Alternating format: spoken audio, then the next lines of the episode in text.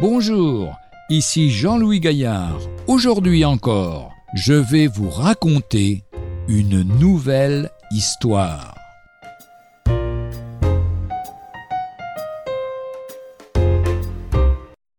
Qu'est-ce qui est le plus important?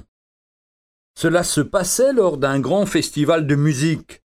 Le violoniste le plus connu du monde devait se produire lors d'un concert exceptionnel il devait jouer sur un violon extrêmement précieux, un authentique Stradivarius, qui datait du XVIIIe siècle, de l'époque même du célèbre luthier.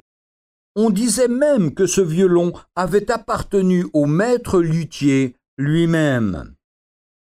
Le soir du concert, la salle était comble. Les spectateurs venaient des quatre coins de l'Europe. Certaines personnes avaient réservé leur place depuis plusieurs mois. Le violoniste parut. Il était magnifique dans son costume noir. Tout le monde regardait son violon. Le silence se fit rapidement. Le musicien commença à jouer. Il jouait avec passion, les yeux fermés. Il faisait courir son archer sur les cordes. Beethoven, Mozart, le répertoire était magnifique, divers, puissant. Le public était enthousiaste, tour à tour en larmes ou transporté de joie. L'émotion était à son comble. Soudain, le musicien s'arrêta. Le public retint son souffle.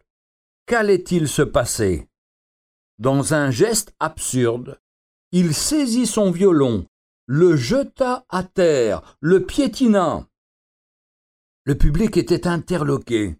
Des protestations commencèrent à fuser dans la salle. L'atmosphère devint électrique, au bord de l'explosion. L'organisateur de la soirée pénétra sur la scène. Avec calme, il prit la parole et dit Ne vous inquiétez pas, ce violon n'a aucune valeur. Notre virtuose a voulu démontrer que l'instrument n'a pas d'importance. C'est le virtuose qui est important, c'est lui qui peut tirer de son instrument ces sons qui vous font pleurer et qui vous transportent de joie. Le violoniste revint sur scène, et on lui tendit un nouveau violon. Le virtuose se mit à jouer, les mêmes émotions parcoururent la salle. Le violon était le vrai, l'authentique Stradivarius du XVIIIe siècle. Et nous, nous ne sommes que des instruments entre les mains du Seigneur. C'est lui qui, tel ce vertuose, arrive à tirer de nous des sons ineffables. Il nous utilise comme il veut. Faisons-lui confiance parce que ce qu'il fait de nos vies est parfait. Ne regardons pas à nos imperfections. Dieu sait ce qu'il peut faire de nos vies.